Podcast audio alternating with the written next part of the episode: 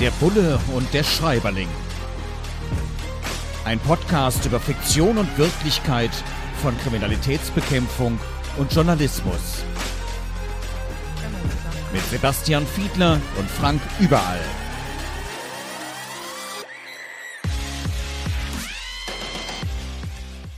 Herzlich willkommen zu Der Bulle und der Schreiberling. Diesmal haben wir uns vorgenommen, das versunkene Dorf, ein Kriminalroman im Blessing Verlag erschienen von Olivier Norek. Und da geht es um eine Polizistin, die im Einsatz angeschossen wird, schwer verletzt wird und sich zurück ins Leben kämpft und dann aufs Land versetzt wird. Das Ganze spielt in Frankreich, das heißt, sie war vorher ganz prominent in Paris und dann irgendwo aufs allerletzte Land versetzt, ins Hinterland, wie man so sagen würde, auf quasi ein Dorf und äh, wollte erstmal einen Blick darauf richten. Es geht ja darum, auch so ein bisschen auch die emotionale Welt sich anzuschauen, die in der Fiktion erzählt wird. Was hat die eigentlich mit der Realität zu tun? Und diese Gefahr, bei einem Einsatz möglicherweise angeschossen, schwer verletzt zu werden und sich dann wirklich erstmal ins Leben zurückkämpfen zu müssen, was hier sehr schön beschrieben wird in diesem Roman. Aber ich kann mir vorstellen, für eine Polizistin, einen Polizisten ist das ja eine ständige Gefahr. Man weiß ja nie, wann es passiert. Man schlürft seinen Kaffee auf der Wache, wird rausgerufen und zehn Minuten später ist das Leben quasi erstmal zerstört. Sebastian, wie geht man damit um? Solche Gefühle kennst du doch wahrscheinlich auch aus deiner aktiven Dienstzeit. Ja, das ist schon eine Weile her, aber zunächst einmal fällt jedem Polizisten und jeder Polizistin, glaube ich, bei deiner Schilderung ein, dass man so etwas sehr intensiv trainiert. Das ist tatsächlich so von Beginn an des Polizeilebens, spielt so etwas durchaus immer wieder eine Rolle, sowohl in der Theorie, wenn es darum geht, was darf man wann, in welchen Situationen, zum Beispiel, wann darf ich meine Schusswaffe einsetzen und wann nicht? Und wenn ja, dann wie? Und wie gehe ich damit um, wie kontrolliere ich ein Auto, wird schon alleine unter diesen Gesichtspunkten wahnsinnig oft geübt, wie halte ich es an, wo platziere ich den Streifenwagen, wie gehe ich auf das Auto zu, wie kontrolliere ich die Insassen, all das geschieht immer unter dieser Überschrift Eigensicherung, so nennt das die Polizei. Wie passe ich also selber auf mich auf?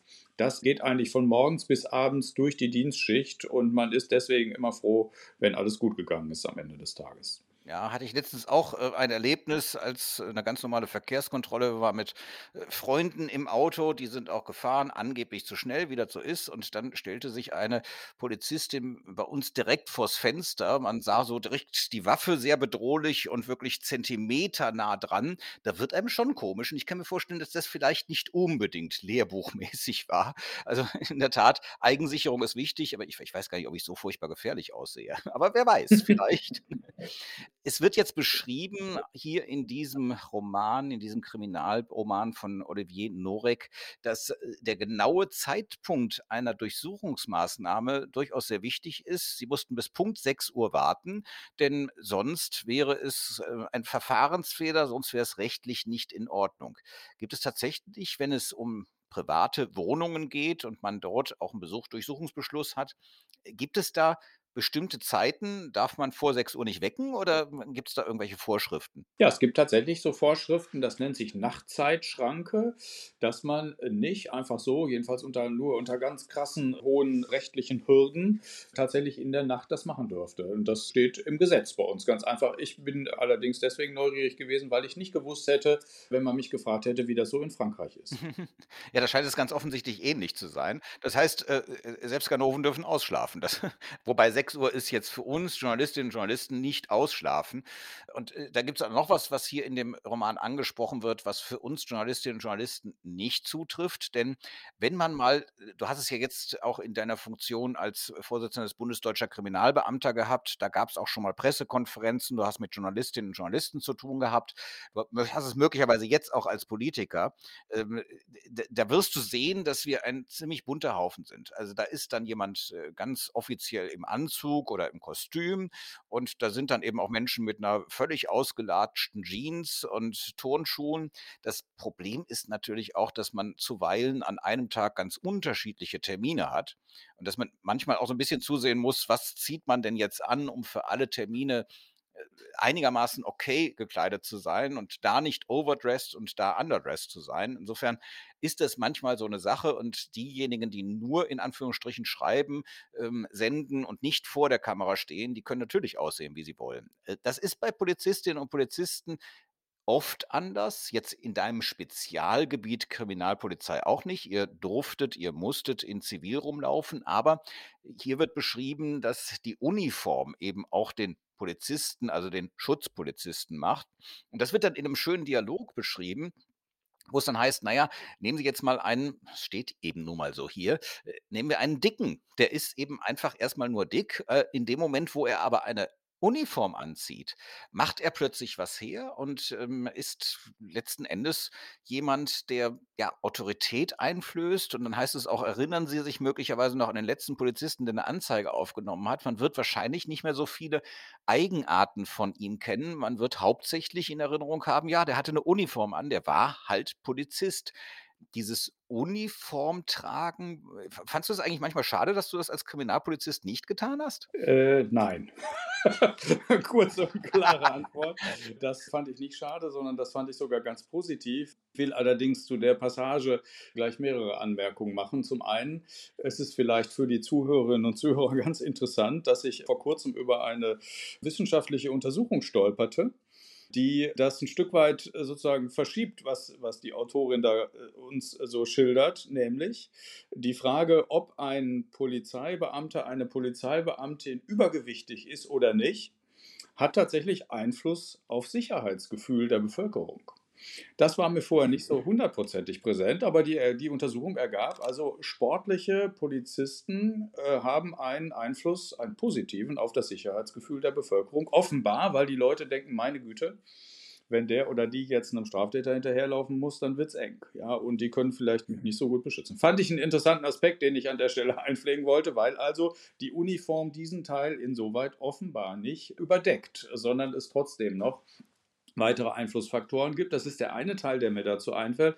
Und der zweite ist der, dass die Kleidung nicht nur bei Journalistinnen und Journalisten natürlich, wie du das jetzt gerade beschrieben hast, gewählt wird, abhängig vom Anlass sondern so ist es auch bei der Kriminalpolizei. Jetzt habe ich ja lange Jahre in der Wirtschaftskriminalität gearbeitet und da ist es nach meiner Überzeugung schon so, dass wenn ich beim Vorstand einer Bank durchsuchen muss, in deren Räumlichkeiten, dass ich dann nicht zwingend mit Outdoor-Klamotten irgendwie äh, auflaufe. Also ich sage mal so, das wäre der Sache nicht unbedingt zuträglich. Ja? Also weil man ja schon auf einer gewissen Augenhöhe versuchen muss, da die Maßnahmen zu erklären, um da nicht also völlig unangenehm aufzufallen. Und auf der anderen Seite gibt es Situationen, wo man also observieren muss.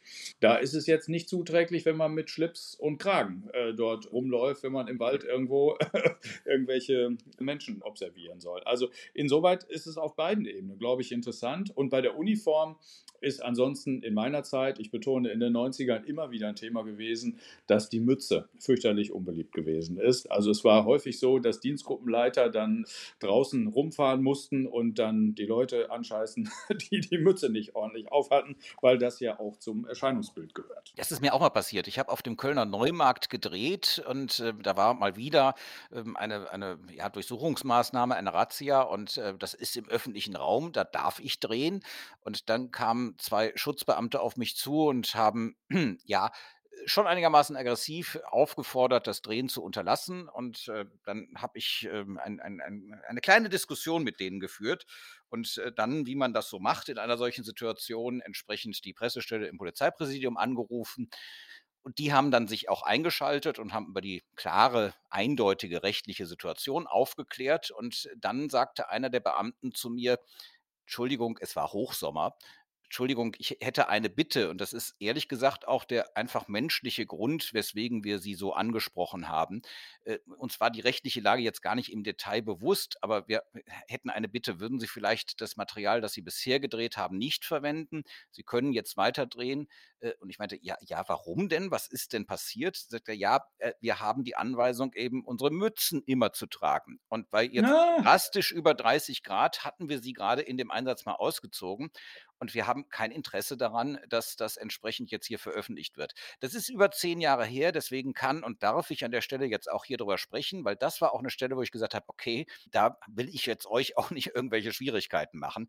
Hätten sich da irgendwelche Handlungen abgespielt, die dokumentierenswert gewesen wären, dann hätte ich das natürlich nicht gemacht, dann wäre ich nicht darauf eingegangen. Aber ich finde, der Verstoß, eine Mütze nicht zu tragen, ist dann für mich journalistisch nicht so relevant. Die Gesellschaft hat jetzt nicht unbedingt ein Anrecht darauf, dass dieser Verstoß unbedingt im Fernsehen dokumentiert wird. Der Bulle und der Schreiberling. Wir beschäftigen uns mit Das versunkene Dorf von Olivier Norek, einem Kriminalroman. Und wir haben uns schon so ein bisschen damit beschäftigt, wie die Hintergründe sind, wie möglicherweise auch von der Kriminalpolizei gearbeitet wird. Ja, es ist hier in Frankreich, aber es ist ja durchaus auch vieles parallel. Und es geht beispielsweise hier in diesem Krimi auch darum, dass die Polizistinnen und Polizisten sehr genau beobachten, wie denn Zeugen und Beschuldigte sich verhalten.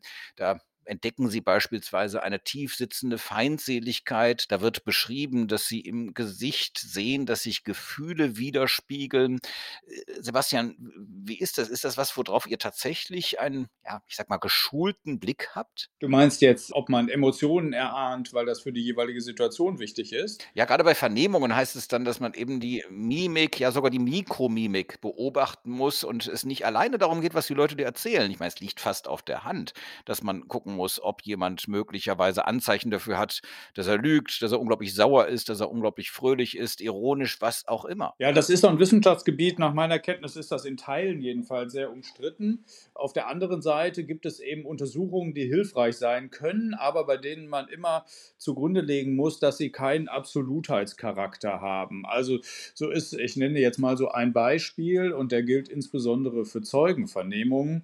Wenn also die Augen immer wieder abschweifen und also wenn du nicht immer angeschaut wirst, sondern wenn du jetzt mir Fragen stellst und ich schaue dann nachdenkend zur Seite, dann kann das dafür sprechen, dass ich tatsächlich überlege und mich an die Ereignisse damals erinnere. Wenn ich dir also nur immer in die Augen schaue, dann könnte das ein Indiz dafür sein, dass ich etwas, was ich mir vorher zurechtgelegt habe, jetzt abspule und mich nicht anstrenge, um mich nochmal zu erinnern. Das ist ein Beispiel von vielen. Also wenn man das weiß und mit berücksichtigt, für sich aber festhält, dass es jetzt nicht ein absolut sicherer Hinweis darauf ist, nach dem Motto, jetzt guckt er weg und erinnert sich und er guckt mich an und er lügt. Also so darf man es nicht sehen. Aber wenn man so ein paar grundlegende Erkenntnisse darüber hat, was Verhaltensweisen, Verhaltenswissenschaften, Psychologie so für Erkenntnisse und Studien bereithalten, dann ist das wahnsinnig hilfreich und je besser kann man sich auf solche Situationen einstellen. Ich nenne ein anderes Beispiel.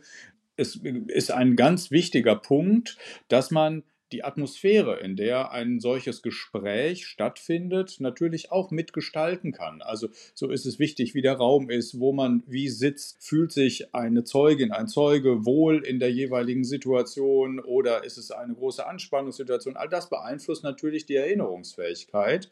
Und da kannst du schon sehen, Psychologie ist eine wichtige Wissenschaft für jede Kriminalistin und jeden Kriminalisten. Hier in diesem Roman von Olivier Norek, Das versunkene Dorf, da wird ja eine angeschossene Polizistin, die wieder halbwegs genesen ist, abgeschoben sozusagen in die Provinz, soll da einen Routineauftrag machen. Naja, wie das so ist, es ist natürlich dann vor Ort ganz anders. Es ist tatsächlich erstmal sehr routinemäßig und langweilig, aber dann kommt eben der große Fall, der zu untersuchen ist. Das versunkene Dorf, da geht es dann tatsächlich auch um ein Dorf, das zugunsten einer Talsperre geopfert wurde und wo dann irgendwann gesucht werden muss nach mutmaßlichen Leichen, eben in einem Kriminalfall, wie das eben so ist. Und ähm, es wird dann da auch beschrieben, dass es viel mehr Öffentlichkeit gibt. Jetzt bist du auch schon ein paar Tage auf der Welt Du kennst auch noch die Zeiten, wo es zum Beispiel, ja, äh, Privatfernsehen kam erst irgendwann, ähm, auch die Explosion sozusagen von Online-Medien, dann kamen soziale Netzwerke dazu. Das ist ja was, was wir aus unserer Jugendzeit ein etwas ähnliches Alter aus unserer Jugendzeit gar nicht kennen. Also ich, wir hatten ja nichts damals, könnte man jetzt sagen. Also es ist kommunikativ gesehen. Also Handys kamen auch erst irgendwo, äh, als wir schon erwachsen waren und soziale Netzwerke gab es nicht. Und äh, insofern hat sich da auch für Polizeiarbeit ja unglaublich was verändert. Die Öffentlichkeit, die auch auf regionale, auf lokale Fälle plötzlich gelenkt wird, die dann plötzlich auch weltweit werden kann. Was macht das mit euch? Was macht diese Erfahrung mit euch, wo es früher, wird hier beschrieben, dann irgendwie mal drei Artikel in Zeitungen gab und das war es dann auch. Und auf einmal explodiert das und kann dann eben auch tatsächlich bis zur bundes- oder sogar weltweiten Aufmerksamkeit führen. Das ist tatsächlich so. Twitter ist ein ganz gutes Beispiel. Da gibt es ganz gute Darstellungen, Untersuchungen. Also da wurde das sehr gut visualisiert an der Universität in Wuppertal mir anschauen konnte, wie schnell nach bestimmten Ereignissen, bin ich mir hundertprozentig sicher, aber es könnte der Anschlag auf dem Breitscheidplatz gewesen sein, das Ereignis. Und dann wurde auf einer Weltkarte dargestellt, wann wo bei Twitter diese Nachricht, und jetzt rede ich von Minuten, tatsächlich aufschlug. Das visualisierte das sehr stark, was du gerade beschrieben hast. Und das beeinflusst natürlich äh, wesentliche Teile der Polizeiarbeit, mindestens natürlich die Öffentlichkeitsarbeit, mit der du häufig zu tun hast, mit Pressestellen oder mit der Darstellung in der Öffentlichkeit, weil sich natürlich Pressestellen jetzt auch darauf einstellen, online kommunizieren zu müssen. Die Frage ist dann immer eine Diskussion, was und wie wird das gerade kommuniziert, in welcher Sprache, welche Fälle werden kommuniziert und das immer natürlich vor einer breiten Öffentlichkeit. Also wenn irgendwo schlimmere Ereignisse geschehen und das kann in der Tat auch in der Provinz sein, logischerweise. Wir erinnern uns an dieses schreckliche Ereignis, wo durch diese beiden vermeintlichen Wilderer auf einmal Polizisten erschossen wurden. Das war jetzt ja nicht mitten in der Großstadt. Und ein solches Ereignis hat dann sofort auch die Weltöffentlichkeit bedient mit der Informationslage. Und das beeinträchtigt und beeinflusst durchaus Polizeistrategien. Ja, ich, ich kenne das selbst. Also, wir hatten in einem anderen Podcast vor kurzem darüber gesprochen, die Situation im damaligen Bonn, also als das noch Bundeshauptstadt war. Und äh, ja, der Auflauf war schon damals enorm, wenn ein Wahlabend zum Beispiel war und dann tatsächlich aus der ganzen Welt die Presse da war. Man muss sich mal vorstellen, wenn so ein Fotograf, eine Fotografin aus El Salvador hier nach Deutschland kommt, um dann eben entsprechend für diesen Wahlabend zu berichten, davon Fotos zu liefern in die Heimat und dann ohne Foto zurückkommt. Man kann sich vorstellen, unter welchem Druck die stehen. Heute haben wir die Situation, dass an Polizeiabsperrungen, und eine solche wird auch hier beschrieben in diesem Roman, natürlich unglaublich viele Kolleginnen und Kollegen stehen, zuweilen auch noch Bürgerinnen und Bürger, die einfach mal das Handy zücken und dass es da schwierig ist, entsprechend sich durchzuschlagen, dass man auch unter diesem Druck steht der Redaktion, dass man natürlich irgendwas liefern muss. Und ja, hin und wieder ärgert das natürlich auch die Polizistinnen und Polizisten, die sich da belagert fühlen. Und da heißt es hier in diesem Roman über die Journalistinnen und Journalisten, die an der Absperrung stehen, die sind wie Kinder, die wollen immer näher ans Feuer dran. Ja, bis zum gewissen Grad ist es gar nicht falsch, aber es ist eben nun mal unser Job, diese Konfliktlage konfrontiert zu sein mit immer mehr Journalistinnen und Journalisten, die dann da in einer solchen außergewöhnlichen Lage berichten müssen ist wahrscheinlich auch für euch manchmal nervig gewesen, oder? Gib's zu. Gib's zu. Ich hatte nicht, ich kann das nicht zugeben, weil ich war nicht in einer solchen direkten Einsatzsituation, in einer solchen Rolle, wo mir das so passiert wäre. Also wenn wir Banken durchsuchten oder so, dann stand da jetzt nicht zwingend unbedingt immer ein Pulk äh, von Journalistinnen und Journalisten vor der Tür. Das Einzige, was tatsächlich uns schlicht Arbeit gemacht hat, ist, wenn über bestimmte Ereignisse in einem Ermittlungsverfahren dann überproportional viel, und das ist jetzt, hat gar keine Wertung, sondern aus Sicht der Ermittlungskommission viel Aufmerksamkeit erzeugt hat zu einem bestimmten Zeitpunkt, hat das auch Arbeit nach sich gezogen, weil dann häufig nochmal der Minister einen Bericht haben wollte, wie es denn jetzt gerade so aussieht. Dann muss man extra natürlich gucken, was ist jetzt in der Presse, weil es ist auch häufig eben auch andersrum. Es gibt durchaus Situationen, wo Erkenntnisse zuerst in der Presse sind, die sind aber wichtig für die Ermittlungsarbeit und man muss also seine Ermittlungen dann nochmal neu darauf einstellen. Ja, das kann auch Vorteile haben, aber jedenfalls macht es zusätzliche Arbeit. Das ist mein Erfahrungshorizont da. Ja, und jetzt wollen wir dir keine weitere zusätzliche Arbeit machen, denn wir sind schon wieder am Ende angekommen unseres Podcasts für diese 14 Tage. In 14 Tagen gibt es uns hier wieder. In der Zwischenzeit gerne folgen in den sozialen Netzwerken, also auf Twitter, Facebook und Instagram. Und ähm, ja, in zwei Wochen wieder einschalten, wenn die neue Folge kommt von der Bulle und der Schreiberlink. Bis hierhin vielen Dank für die Aufmerksamkeit. Der Bulle und der Schreiberling. Ein Podcast über Fiktion und Wirklichkeit von Kriminalitätsbekämpfung und Journalismus. Mit Sebastian Fiedler und Frank Überall.